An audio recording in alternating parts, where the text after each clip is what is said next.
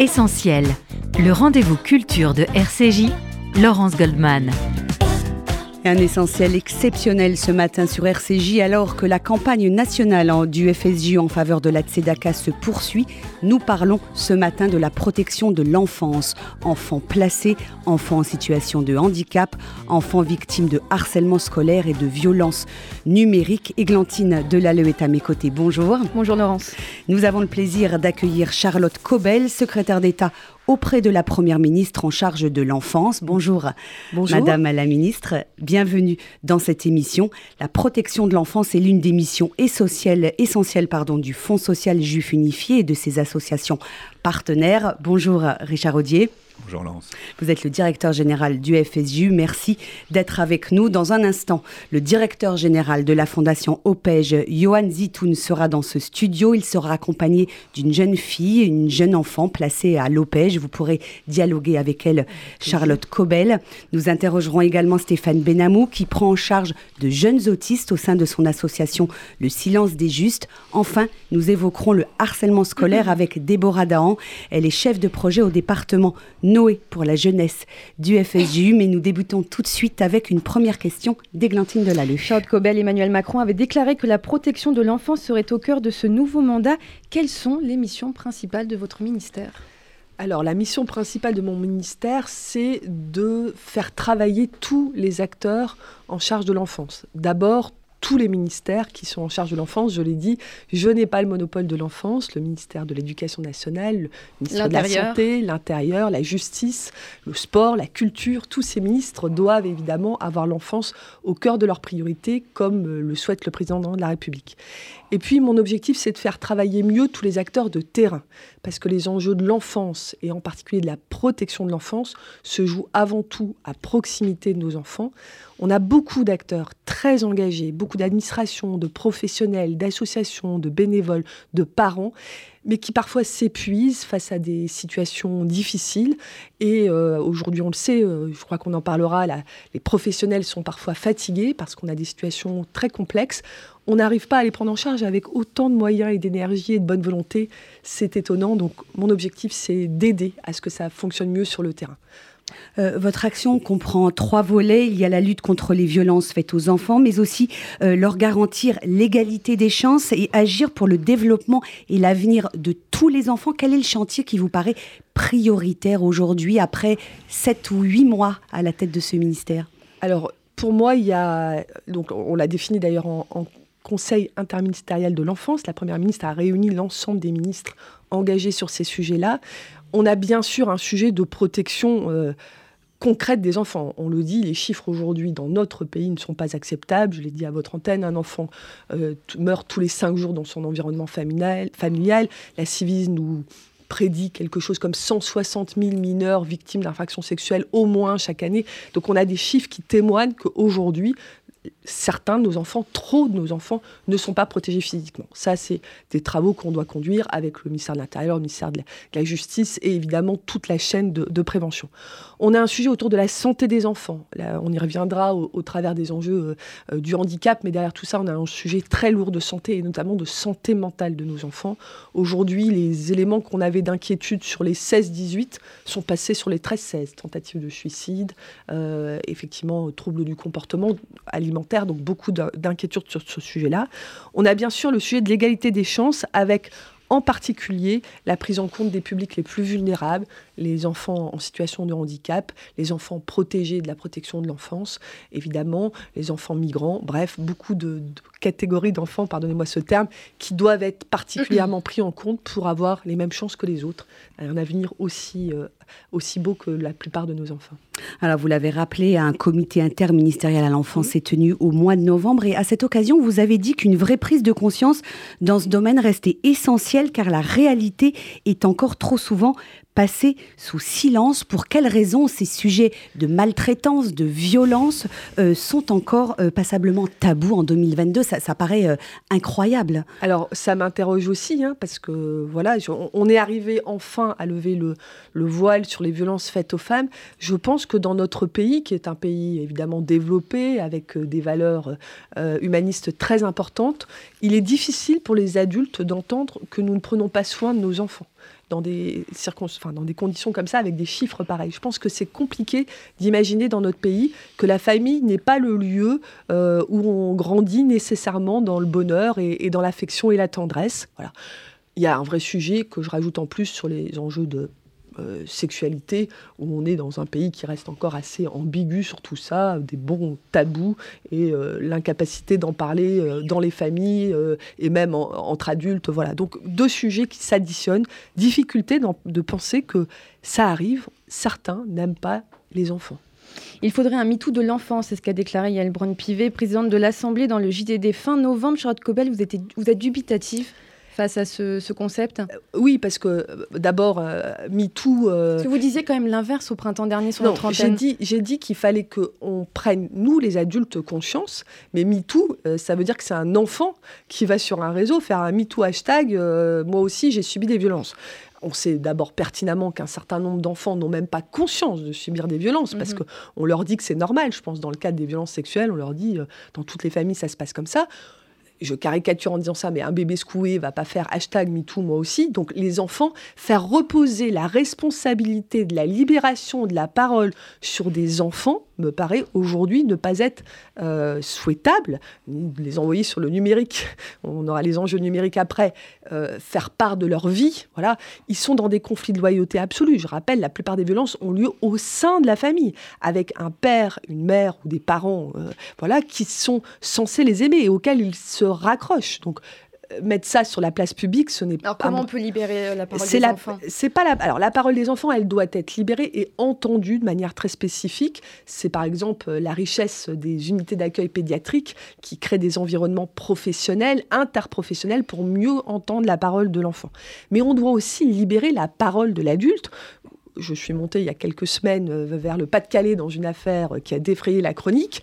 Les adultes, un nombre d'adultes avaient conscience de difficultés, mais ont considéré ne pas être les mieux placés pour parler parce que finalement, euh, bah, quand on est médecin de famille, c'est pas facile quand même de, mmh. dénoncer des choses. Quand on est le maire du village et qu'on connaît la famille, ou quand on est maîtresse d'école, ah mais mes signaux sont peut-être pas suffisamment forts. Donc il faut libérer la parole des familles, des adultes dans les familles et la parole des professionnels dans les annonces qui ont été faites euh, par la Première ministre, la création d'une plateforme d'écoute des professionnels, notamment les médecins libéraux, le, champ médical libéral, mais aussi les maîtresses et les maîtres d'école mhm. primaire qui n'ont pas une structure euh, éducative comme dans les collèges et dans les lycées, les professeurs de sport, euh, les profs de danse, etc., pour les accompagner dans leur analyse des dangers, parce que c'est pas si simple hein, parfois d'analyser les situations. Alors, on va revenir euh, euh, un peu plus tard dans cette émission sur euh, la parentalité. Hein. On, peut, on peut faire travailler les parents sur leur métier de parents, mais je, pense là au, débat qu'il y a eu il y a quelque temps sur la fessée, les coups portés à son enfant, une gifle, une fessée, des gestes brutaux, c'est quelque chose qui, qui, paraît encore normal hein, dans, dans, bon nombre de familles. Et là, il n'y a pas un problème de mentalité qu'il faut changer, un curseur qu'il faut déplacer. Bah, je, pense effectivement, alors on l'a vu, on a fait un sondage, 7 familles sur 10 reconnaissent avoir exercé euh, dans les dernières semaines un acte, ou voilà, enfin, on reste quand même dans, dans une appréhension de l'éducation assez... Euh, euh, qui s'impose sur les enfants quand même un peu. les enfants restent l'objet de nos colère, de nos frustrations, de, notre préemption. Enfin voilà, je, pense qu'effectivement, on a un vrai sujet culturel autour de ça. Et donc, ça doit se travailler. Alors, la question des violences ordinaires, on a passé un texte. Il faut maintenant que ça rentre tout doucement dans la culture de notre, de notre pays. J'ai la conviction que la question de la parentalité doit être abordée à l'école bien plus que ce que nous le faisons aujourd'hui. Euh, avant, il y avait des écoles pour euh, les grands-mères et les mamans. Je ne dis pas qu'il faut remettre ce type d'école, mais en tout cas parler du besoin de l'enfant, se remettre au niveau des besoins de l'enfant et de la parentalité. Je crois que ça doit être un sujet dont l'école doit se saisir. Euh, Richard Rodier, vous êtes donc le directeur général du FSJU. Est-ce que tout d'abord vous partagez ce constat? Il est encore difficile aujourd'hui d'évoquer certaines de ces problématiques liées aux violences faites aux enfants. Oui, absolument. Et C'est-à-dire que pourtant on a été prévenu. Euh, alors on est dans une radio euh, sur RCJ on, est totalement laïque ici, euh, comme dans, dans, tout le, le champ de l'enfance. Mais on a quand même des textes fondateurs et notamment la Bible qui nous montrent un nombre d'exemples de violences, d'inceste, de violences entre frères, entre enfants, de viols. Et donc normalement dans les textes dans un pays judéo-chrétien, on devrait bien savoir que si on nous a donné ça il y a 3000 ans, peu importe qui nous les a donnés, mais on nous les a donnés, cette culture-là fait qu'il y a un travers sur les hommes, on doit protéger les enfants. Et ce travers-là, en fait, euh, au fur et à mesure, on s'est rendu compte, nous, au Fonds social, que ce sujet devait être abordé, en fait, euh, de façon euh, totalement horizontale, c'est-à-dire partager ça avec les écoles, avec les métiers, on en parlera avec Johan Zitoun, avec les enfants, les professeurs, les médecins, l'hébergement, un gros sujet sur la psychiatrie également, parce que c'est le parent pauvre de notre pays, qui est quand même un pays formidable, mais pour la protection sur des sujets psychiatriques, on est en difficulté. Et donc, nous, au Fonds social, on a mis en place, notamment avec la campagne de la TCAK, ce qu'on a appelé le parcours d'assistance. On, se rend compte quand il y a un problème sur un enfant, il faut bien évidemment regarder la famille, euh, parce que ça, dépasse le sujet de l'enfant. Et j'allais dire que votre, votre ministère aujourd'hui dépend du Premier ministre. Il n'est plus un secrétaire d'État isolé. On comprend bien que c'est un sujet qui est global, là aussi, qui est horizontal. Vous êtes rattaché à Elisabeth Borne. Et en fait, pour donner un chiffre à nos auditeurs, qui est terrifiant et qui fait que nous, on travaille énormément sur une révolution aussi en interne au Fonds social sur ces sujets-là, et notamment avec, euh, avec l'OPEJ, c'est que la Fondation Abbé Pierre a sorti quelques chiffres, euh, mais qui sont terrifiants. Parce qu'un quart des enfants, qui, euh, un quart des, SDF aujourd'hui sortent de l'ASE, donc de mmh. l'aide sociale à l'enfance, et plus d'un tiers, c'est des 18-24 ans. Euh, donc euh, le système qu'on a en place euh, en France mm. avec l'État et les départements, c'est un système on, met énormément de moyens, mais pour l'instant l'échec est assez, phénoménal. Et moi je suis d'accord avec, avec vous, je crois qu'il y a un sujet sur la prise en compte de l'enfant en tant que personne avec des droits et, un devoir d'alerte. Et donc, nous, euh, on essaye de financer des médecins dans les écoles. Il y en a un pour 100 000 aujourd'hui, hein, un médecin scolaire pour 100 000 enfants. Donc, on a des programmes qu'on a mis en place avec des bourses spécifiques, mais j'allais dire, c'est des gouttes d'eau que l'on lance. Voilà, c'est un sujet aujourd'hui, euh, euh, moi je suis d'accord avec vous, c'est pas le MeToo en fait, c'est les adultes qui sont, euh, moi je peux le dire, des salopards par moment, parce qu'ils ont, ils, prennent l'enfant à la fois pour un sujet de violence, mais aussi un sujet parfois de sexualité, d'amour, de transfert, de, compensation. Donc le rôle du parent et je terminerai là-dessus, c'est Boris Cyrulnik qui, euh, qui, préside le prix Corin chez nous euh, sur la pédagogie, euh, qui, le dit bien. Il dit en fait, un, enfant, il a besoin de parents. Le parent, ça ne veut pas dire qu'il est le parent biologique, mais il a besoin de quelqu'un qui lui dit oui, qui lui dit non, qui donne des limites. Il peut être homme, femme, ce qu'on veut. Il faut un couple qui, à un moment, ça peut être l'éducateur, ça peut être le directeur d'une institution, mais qui donne des limites et qui sent la protection en fait. Et c'est ça aujourd'hui le sujet majeur, c'est qu'on doit retrouver pour ces enfants une priorité de comprendre que c'est un être humain dans lequel on a des devoirs et des, responsabilités infinies. Je compléterai en disant aussi euh, mesurer leurs besoins, quel que soit l'âge, et les prendre en compte, euh, quelle que soit la situation. Et ça, c'est vraiment quelque chose de difficile, euh, je trouve, notamment dans dans la parentalité, souvent, on adapte quand même la vie de nos enfants à nos propres vies, hein, euh, y compris quand on va très bien et qu'on a des vies très riches. Voilà. Et euh, ce sujet-là, je pense qu'il faut quand même pouvoir le dire. Et, vous êtes évidemment des acteurs de, cette prise de conscience. On va marquer euh, une pause musicale dans cet essentiel. Charlotte Cobel, secrétaire d'État chargée de l'enfance, est notre invitée ce matin, tout de suite sur RCJ.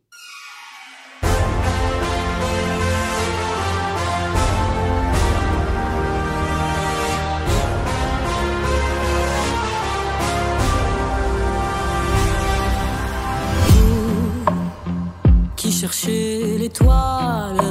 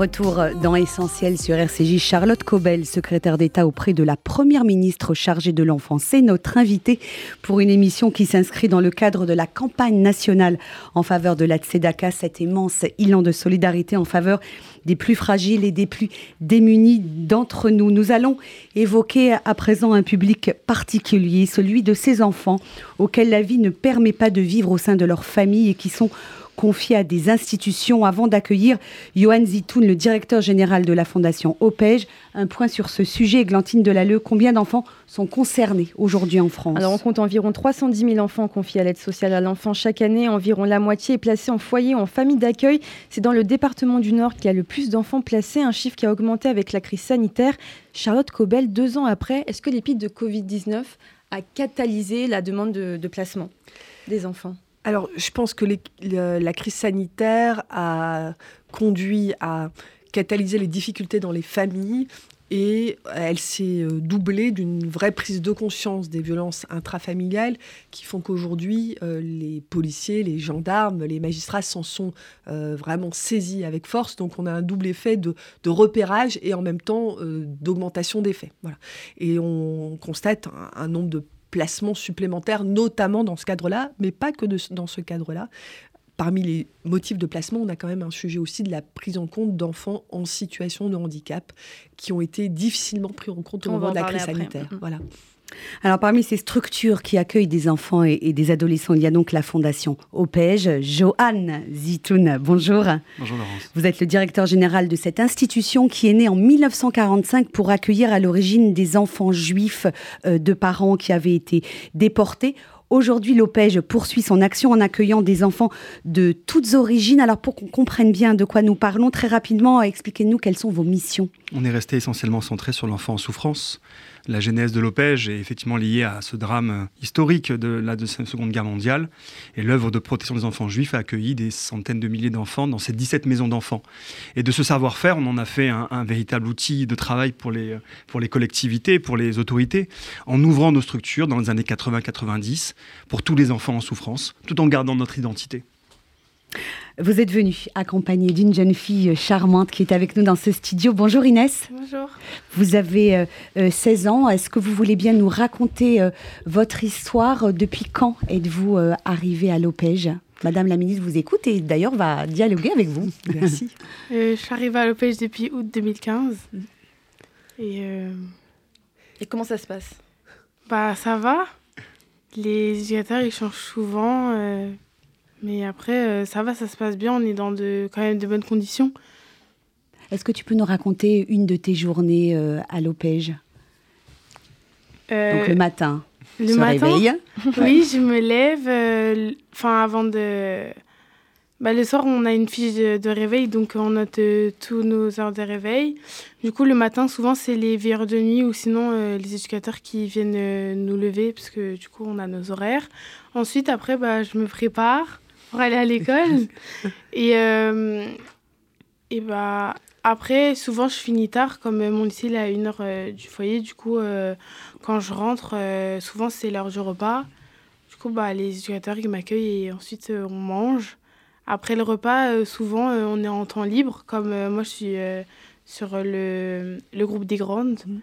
Et, et après, on rentre le téléphone le soir, parce qu'on a des horaires. Et après, euh, on se couche et c'est à peu près la même chose euh, tous les jours, mais des fois, euh, de temps en temps, par exemple, ce soir, c'est Hanouka, la fête des Lumières.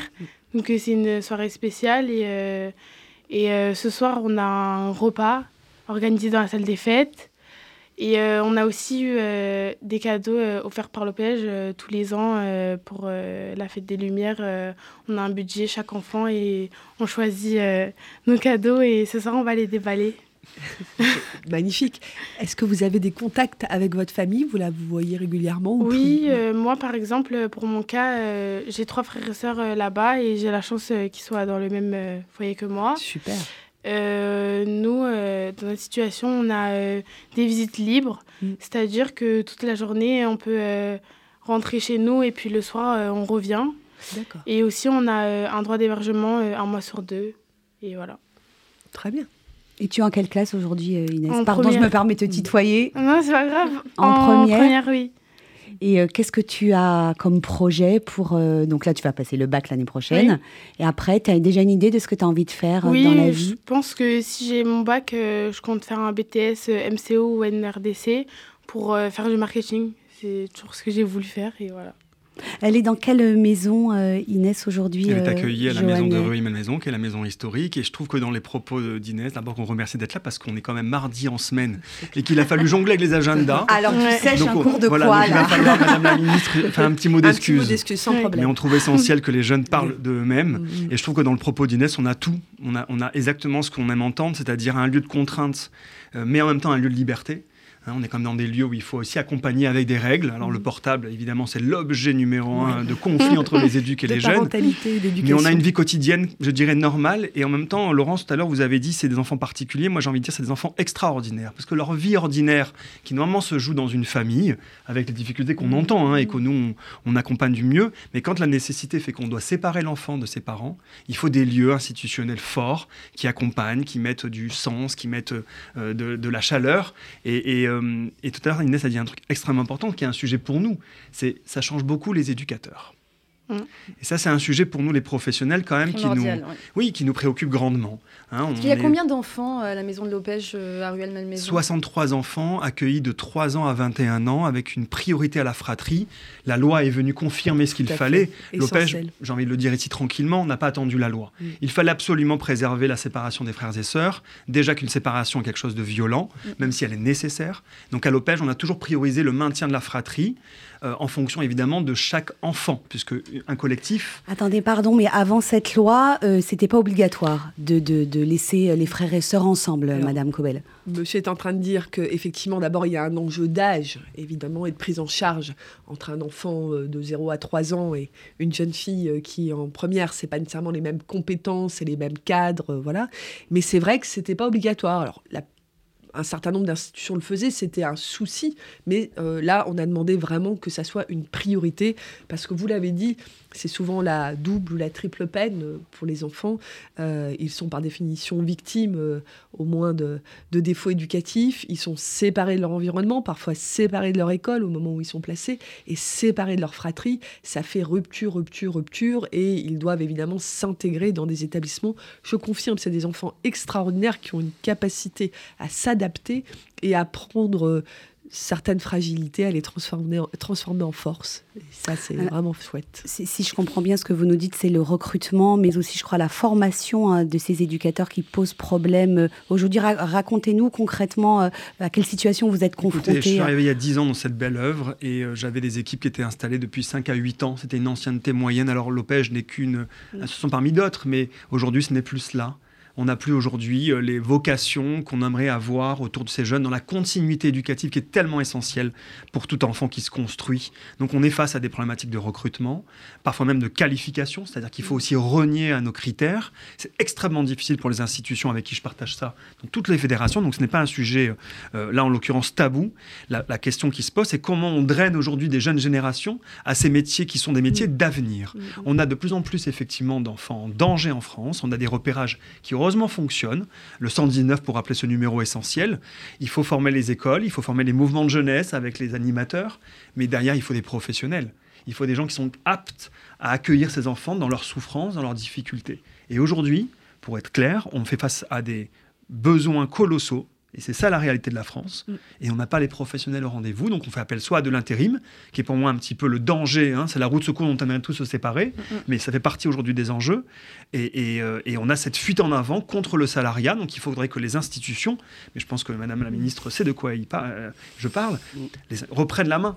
Il faut reprendre la main sur cette question de comment les institutions redeviennent des lieux où il y a à la fois un enjeu d'accompagnement digne de ce nom pour des enfants et des familles, et à la fois un enjeu de professionnalisation. Donc l'institution doit redevenir un lieu, pas uniquement de recrutement, on travaille avec les écoles, mais elles sont vides de candidats. Donc comment on fait dans une société aujourd'hui où on a des besoins sociaux colossaux, et on n'a pas aujourd'hui la main-d'œuvre et l'intelligence au rendez-vous? Parce que justement, quelles sont les conséquences euh, sur les enfants du manque euh, d'éducateurs? Inès en parlait tout à l'heure. Toi, comment tu, tu le vis d'avoir des différents éducateurs chaque jour? Bah, c'est pas. bah, moi, j'aime pas trop parce que c'est mieux d'avoir ses habitudes et euh, de garder souvent les mêmes éducateurs parce que quand ils partent, après, on a des personnes qui viennent juste pour un soir. euh, c'est des inconnus. C'est comme si que. Enfin, un peu dans ta maison, il y avait des inconnus qui venaient et qui que par exemple, tu as un, un éducateur dans la journée, tu peux en avoir un autre qui est différent le soir, c'est ça? Ou Oui. alors l'autre euh, le lendemain? Parce que les horaires elles diffèrent. Il y en a, ils travaillent euh, le matin. Il y en a, ils font la nuit. Il y en a qui travaillent l'après-midi. Et il y a les veilleurs de nuit.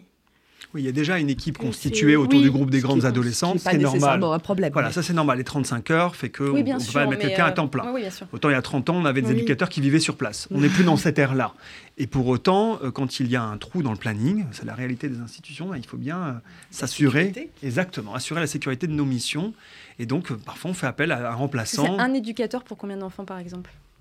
Euh, Sur ton groupe, tu es combien? Vous êtes Notre combien sur le groupe, groupe? on est. Normalement, on devrait être 7-8, mais là, on doit être 5-6, comme euh, il y a des jeunes filles qui sont parties. Et voilà. Sur les groupes de vie dans... Oui. Alors, Charlotte Cobel, ce chantier, il paraît euh, immense.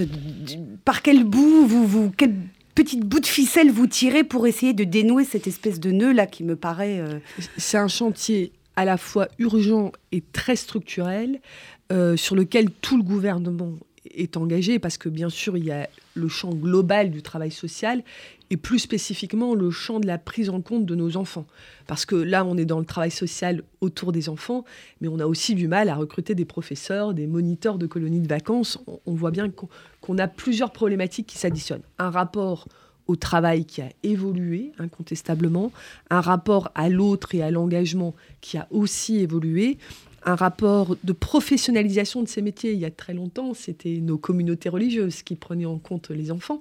Maintenant, on a fait des vraies professions avec des exigences. Vous avez parlé de formation, euh, bah, c'est évidemment tout à fait utile, mais ça rend parfois les choses plus compliquées. Donc, il faut continuer à travailler sur plusieurs axes. La première axe, c'est la valorisation de ces métiers. Comment on valorise ces métiers? Bien sûr par la rémunération. Un certain nombre de, dispositifs ont été, pris en- à la fin du précédent quinquennat et sont en cours de, de réalisation. Un travail aussi sur le sens du métier. Certains parents ne savent plus ce que c'est qu'élever un enfant. Les éducateurs aussi sont parfois perdus dans les exigences euh, d'éducation des enfants. Bien sûr aussi rappeler que des enfants ne vont pas bien et que c'est le plus beau métier du monde, que de leur redonner l'égalité des chances, voilà, redire la réalité, vous l'avez dit, on a beaucoup d'enfants qui sont en danger et on a besoin de ce métier d'avenir parce que c'est la branche sur laquelle nous sommes assises et nous devons continuer à la faire euh, croître. Donc beaucoup de prise de conscience, valoriser aussi les belles histoires et les belles réalisations sans être naïf. C'est un métier difficile, mais aujourd'hui on a quand même tout souvent tendance à mettre en valeur ce qui ne va pas bien, alors même que j'ai l'impression qu'avec Inès, même si la vie n'est peut-être pas drôle tous les jours, on a un beau sourire en face de nous et Mhm. on voit qu'une institution a été, tous les acteurs de l'institution ont été capables de lui maintenir son sourire. Avant de, de- de parler du cas particulier de, de ces enfants en situation de handicap qui, euh, qui sont dans des, des- des familles à problème et qu'il faut euh, placer, un mot sur euh, la prévention. Placer un enfant, c'est un peu l'ultime retour dont nous disposons euh, euh, lorsqu'un enfant est dans, une, dans un contexte très toxique.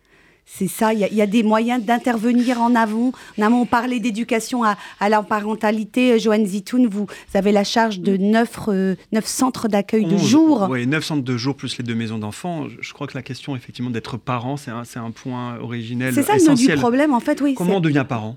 On peut avoir un acte d'amour, mais après être capable et- ou incapable. Et puis, on parlait tout à l'heure de psychiatrie. Ce que le- je constate malheureusement, c'est qu'il y a énormément aussi de parents malades. Mm. Il n'y a pas forcément une maltraitance volontaire. Il y a des gens qui n'ont pas la capacité, l'aptitude, qui ne sont pas au rendez-vous du besoin de leur enfant. Et heureusement que les institutions sont là. Donc il y a déjà un enjeu au- autour de la famille. On a une France quand même qui est très volontariste sur la question du maintien de l'enfant à domicile. Si je ne me trompe pas, Madame la Ministre. on- effectivement, on a plusieurs sujets. Le sujet de la parentalité, il y a toute une action qui a été développée euh, autour des 1000 premiers jours pour accompagner les naissances, mais on en discutait tout à l'heure. La notion même de parentalité, la responsabilité, les besoins de l'enfant, c'est quelque chose qui, qui- qui, à mon avis, doit être encore approfondi en, en termes de prévention. On a sur le terrain un vrai sujet parce que la question du travail social se pose dans les établissements, mais se pose aussi en milieu ouvert. Et en milieu ouvert, on a aussi des équipes qui ont été fragilisées par la crise sanitaire et qui sont moins présentes auprès des familles. Or, c'est très important d'aller faire de la parentalité avec eux dans les familles. Les familles n'ouvrent pas toujours les portes parce qu'elles-mêmes, elles sont réinterrogées. Hein. C'est pas facile de se dire, bah, j'y arrive pas, je vous l'apporte un éducateur qui vient m'expliquer mmh. comment je fais à la maison. Donc un sujet prévention très primaire, prévention en cas de difficulté, accompagnement des familles qui doivent permettre normalement de faire en sorte que les placements soient travaillés. Or, ce n'est pas la réalité. Aujourd'hui, les, placements sont souvent en urgence, dans le cadre de violences, dans le cadre de constats qu'on fait en disant on n'a pas d'autre solution, parce que là, voilà. On travaille quand même le fait de varier les placements et d'éviter les placements en. La loi demande aujourd'hui qu'on cherche des tiers de confiance et qu'on essaye de trouver des établissements les plus adaptés aux besoins de l'enfant. Mais c'est un exercice complexe. Alors on va prendre tout de suite en ligne Stéphane Benamou. Bonjour. Bonjour. Merci d'être avec nous dans cette émission. Vous êtes le fondateur et le directeur général de l'association Le Silence des Justes, au sein de laquelle vous prenez en charge toutes les formes d'autisme de l'enfance à l'âge adulte et vous avez créé une structure d'urgence à destination de ces enfants en situation de handicap et qui vivent dans des familles en difficulté.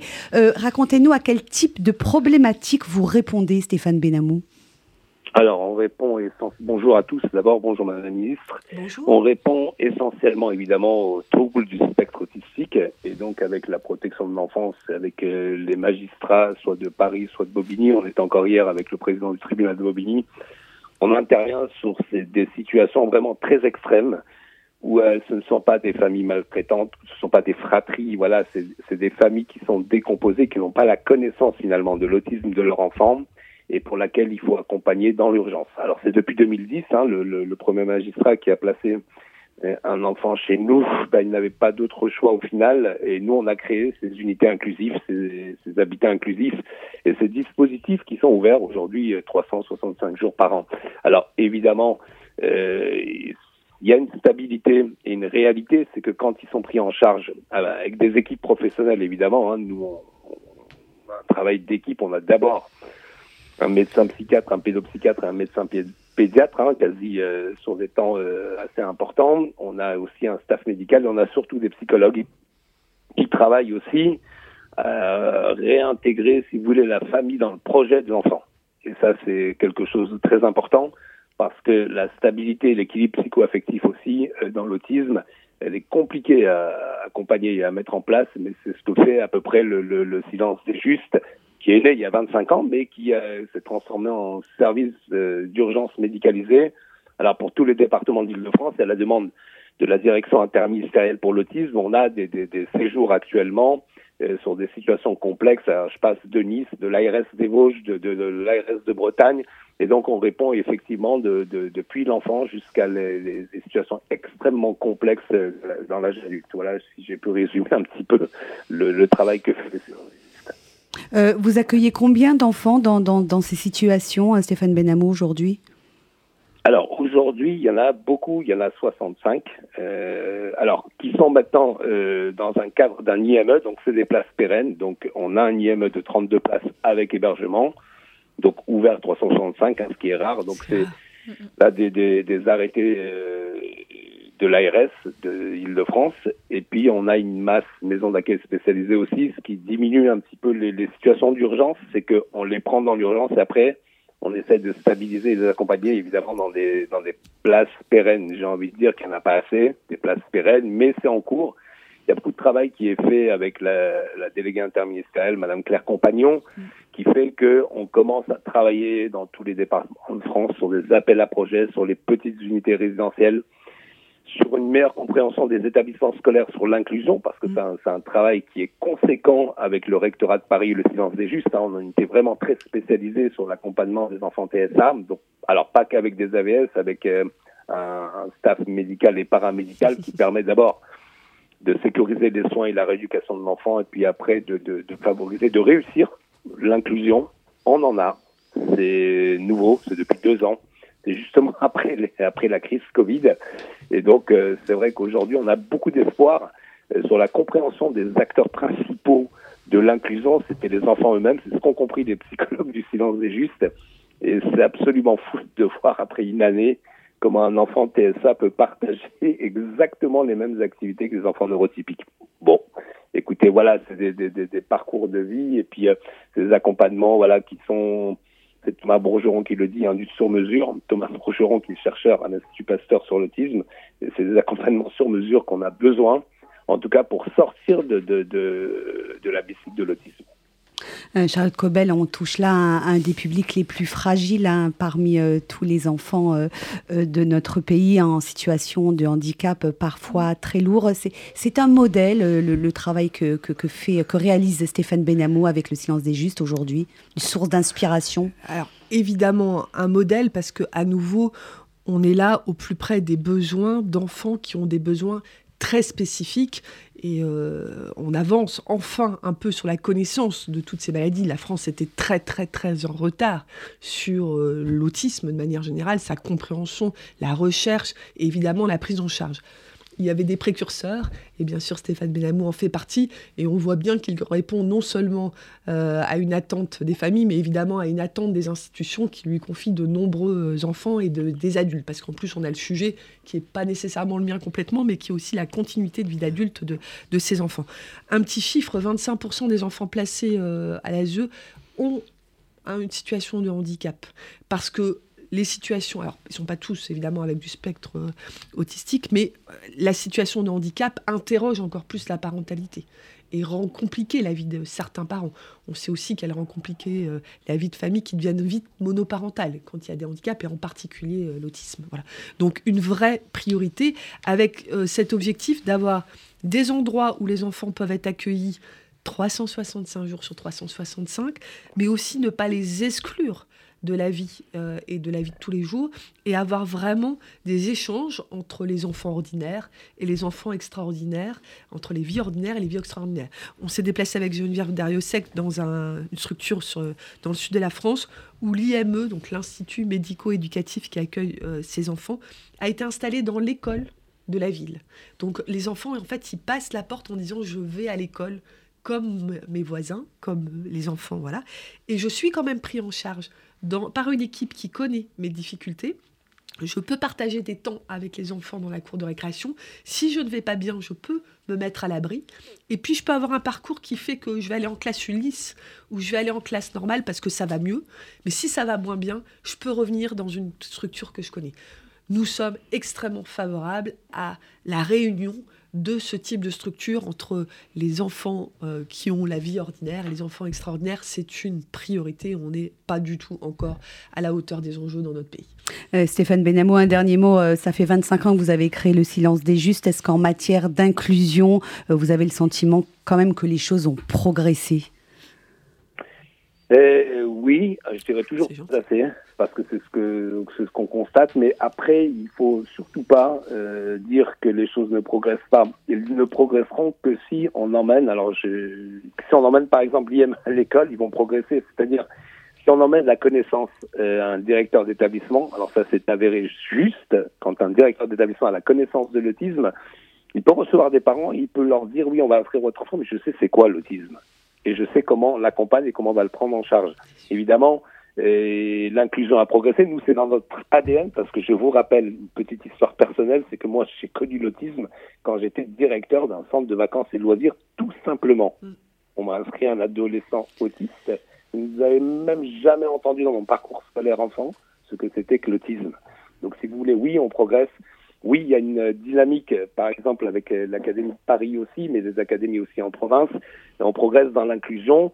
Et la ministre a raison de citer l'inclusion parce que, en fait, on ne peut pas accompagner. Il faut sortir des murs institutionnels et on y est sorti depuis le début parce qu'on a de l'habitat inclusif, c'est-à-dire que nous, les enfants qu'on prend en charge 365 jours, ben, c'est dans l'inclusion avec nos concitoyens. C'est une aide considérable de se dire qu'on est euh, avec euh, la municipalité de Paris pour les espaces verts pour les adultes et avec les enfants à l'école euh, et on les accompagne. On en accompagne 12. vous me direz c'est pas assez, c'est pour ça que je dis c'est toujours pas assez. Mais il faut laisser le temps aussi aux autres d'apprendre ce qu'est l'autisme. Merci, merci beaucoup Stéphane Benamou d'avoir été avec nous sur RCJ. Je rappelle que vous êtes le, le, fondateur et le directeur général de cette formidable association Le Silence des Justes qui prend en charge des enfants et des jeunes qui souffrent de troubles autistiques. Merci beaucoup Inès, d'être passée nous voir dans cette émission et pour ton formidable témoignage. Bon courage pour la suite. Tu retournes au lycée là? En courant. Dernière ligne droite avant les, vacances.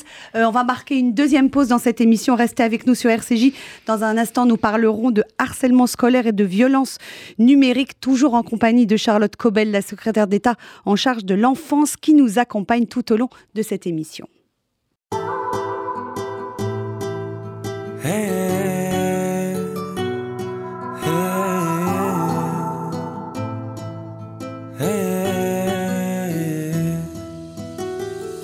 Tu es parti si vite, pas eu le temps de dire au revoir.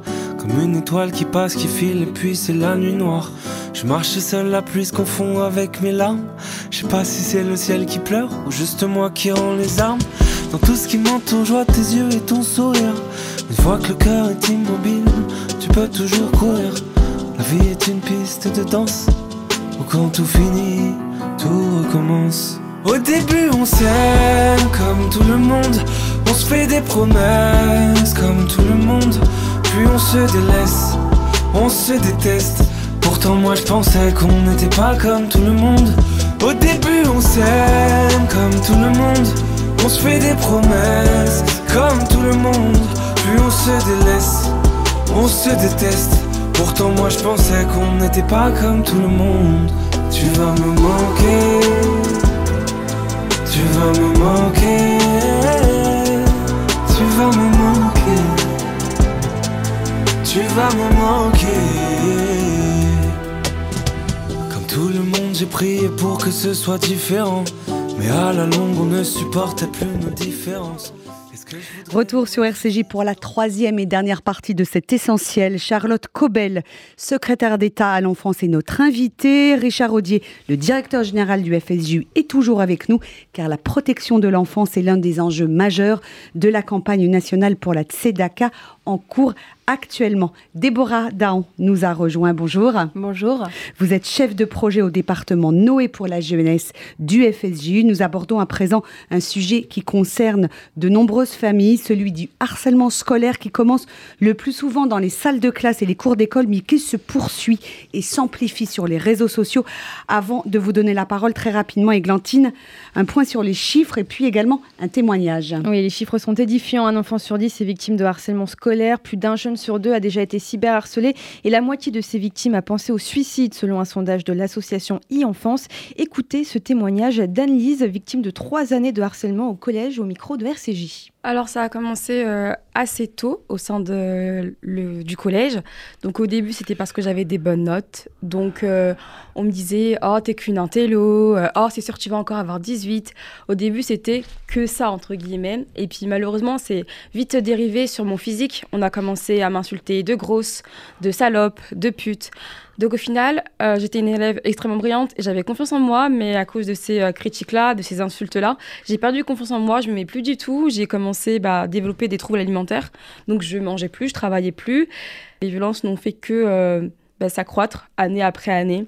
Donc pareil, là j'ai commencé à être cyberharcelée, j'ai commencé à être, à être frappée dans les cours, dans les couloirs, dans la cour de récréation, partout où on me voyait en fait, on me frappait, on m'insultait. Donc au final, euh, j'étais poursuivie absolument partout, que je sois chez moi, au sein de l'école. Euh, ma mère, quand elle est venue à l'école, on lui a dit écoutez madame, voilà, euh, ce sont des jeux d'enfants, un peu, un peu de jalousie, ça va vite passer quoi. Alors en quatrième, c'était le 23 septembre 2014, vraiment trois semaines après le début de la rentrée quoi.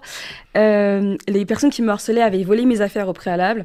Et une fois que je, sorte, euh, que je sors de l'établissement, je me retrouve euh, dans un guet-apens. Donc là, euh, les personnes qui me harcelaient m'attendaient littéralement avec deux bidons d'essence et m'ont renversé en fait un bidon d'essence entièrement sur moi et on menaçait de me brûler avec un briquet allumé à moins d'un mètre de moi. Alors, Chad Cobel, hein, ce, témoignage de, de, cette jeune fille, Anne-Lise, il est absolument édifiant. Elle a, elle a, ça a été jusqu'à des menaces de mort euh, physiques extrêmement violentes et, et, et, réelles. Euh, qu'est-ce que ça vous inspire? C'était en 2014, les faits ont commencé en 2014, donc il y a quelques années. Est-ce que vous diriez aujourd'hui que là encore sur ce dossier, on a progressé et que, et que le harcèlement scolaire euh, n'est plus un angle mort de nos politiques publiques et de nos consciences? Très clairement. Alors, c'est vrai qu'on est dans une situation où il y a toujours eu de la violence à l'école, il y a toujours une certaine cruauté entre les enfants. Mais elle est potentialisée aujourd'hui justement par le numérique qui permet en un clic chez soi à distance d'envoyer euh, des insanités, des violences, des menaces, là où peut-être que dans une situation de cours de récréation, on n'aurait pas été capable de lire euh, face à face. Et on est capable d'organiser des, interactions collectives là où c'était quand même parfois un peu plus compliqué euh, dans, une simple, dans une simple cour de récréation. Et vous l'avez dit, ce qui démarre dans la classe continue à la maison, continue pendant les vacances. Euh, on s'est rendu compte que les fameuses boucles WhatsApp qu'on crée en début d'année pour les conseils scolaires, dès la Toussaint, était le lieu cette année de, euh, d'insultes et de, de violences de ce type-là.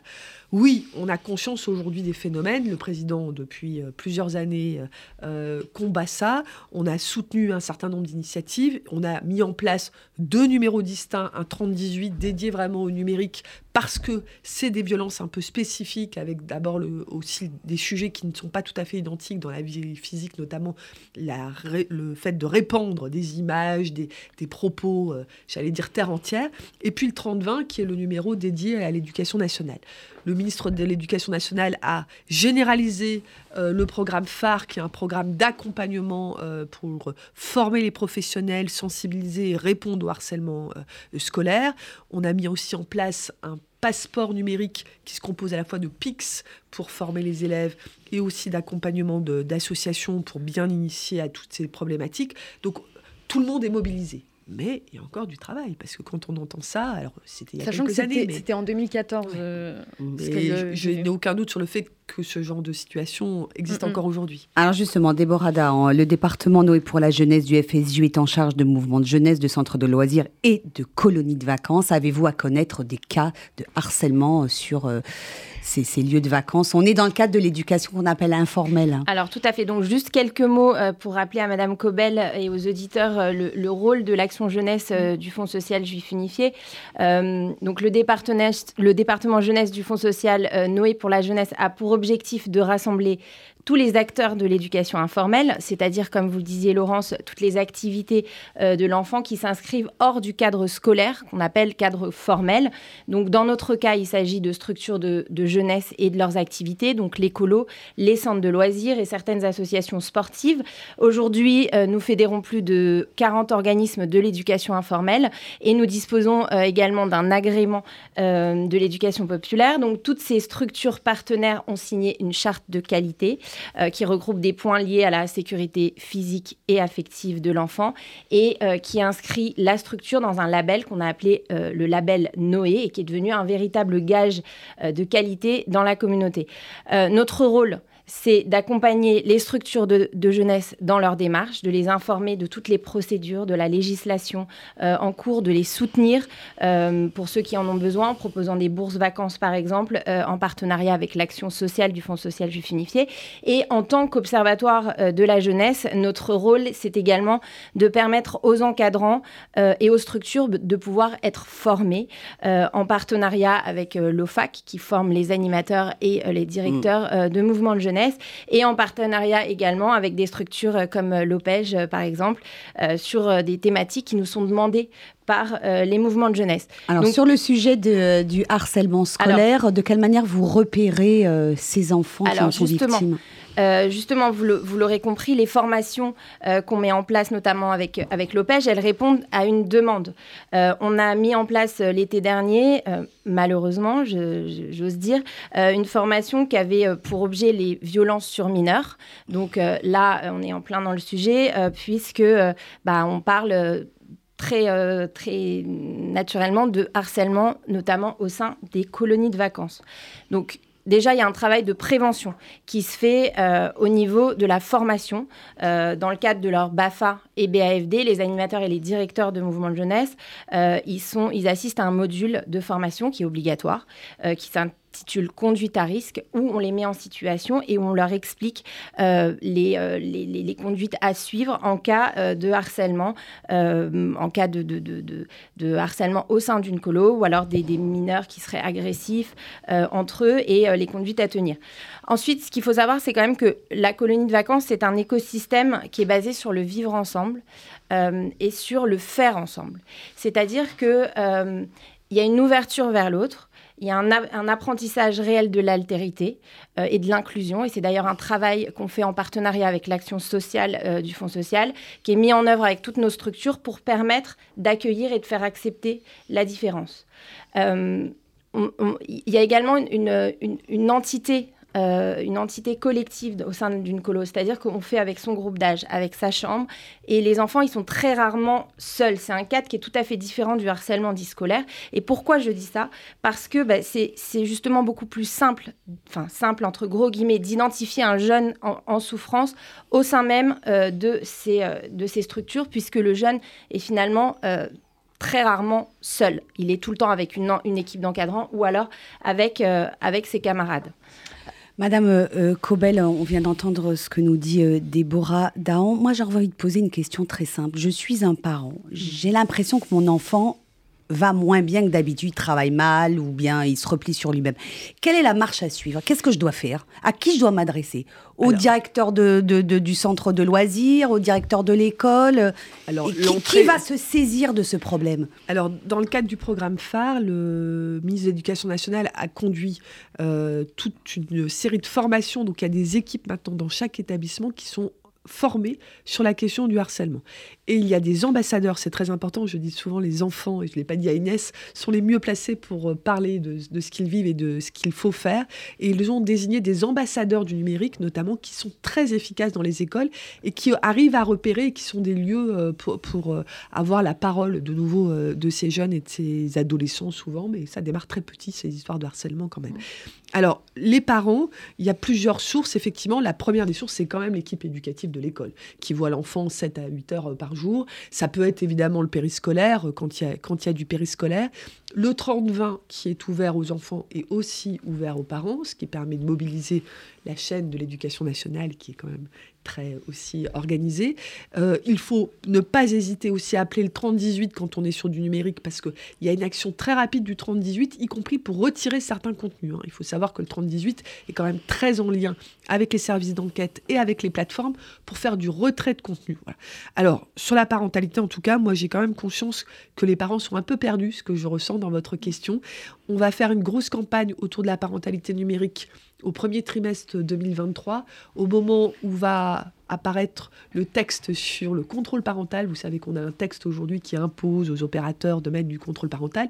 Le contrôle parental, c'est bien sur un téléphone, mais il faut s'en saisir quand on est parent. C'est un acte d'éducation et de parentalité. Jusqu'à quel âge diriez-vous? Parce que les adolescents, euh, vous n'allez pas me contrer, c'est de compliqué quand ils grandissent. Ah, c'est vrai, mais c'est un acte éducatif. Euh, on n'a pas parlé de ça, mais il faut beaucoup d'enfants vont sur des sites pornographiques. Donc tout ça, ça ne veut pas dire qu'il faut nécessairement interdire, ça veut dire qu'il faut être en situation de dialoguer avec l'enfant.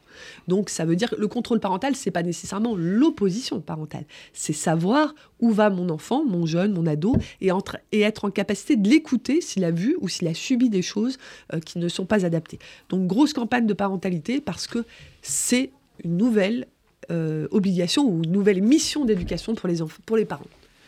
Un dernier mot, Richard Audier, parce que nous arrivons au terme de cette émission. J'en suis désolée. Euh, pour aller dans le sens de, Déborah, on a aussi travaillé avec nos services sociaux sur les familles, les enfants qui sont dans des familles euh, euh, j'allais dire où tout se passe bien, mais qui sont dans une situation de précarité. Et pour faire de la détection, on a organisé avec le service de jeunesse et justement euh, l'OPEJ, l'OSE, les, spécialistes de l'enfance. On appelle ça des journées comme le Secours populaire. Au début, on les appelait journées à la mer, mais aujourd'hui, on les a amenés euh, voir Molière, on les a amenés au Louvre, on les a amenés au théâtre. Et en fait, on amène des éducateurs pour faire de la détection aussi, pour des milieux qui sont en, théorie protégés dans les familles, mais dans laquelle j'ai en mémoire un, enfant qu'on a pu détecter qui était victime de violence lors d'une de ces journées à la mer et qui, euh, qui était pris en fait en main par des éducateurs parce qu'ils avaient le regard, parce que tout ne se passe pas dans les maisons d'enfants. L'OPEJ, c'est un lieu protégé et voilà, on a, on a externalisé. C'est exactement, si je peux, Laurence, une seconde, c'est changer le regard et donc changer nos lunettes. Il faut que la société change la manière de regarder ces situations-là. Tout à fait. Madame Cobel, Charlotte Cobel, merci, euh, infiniment d'être venue euh, nous voir euh, sur RCJ. Je rappelle que vous êtes la secrétaire d'État auprès de la Première ministre en charge de l'enfance. Merci beaucoup, Joanne Zitoun, directeur général de la Fondation OPEJ. Merci également à vous, Déborah Daon, chef de, de projet au département Noé pour la jeunesse. Richard Audier, merci à vous également. Églantine Delalleux, je vous remercie pour votre participation.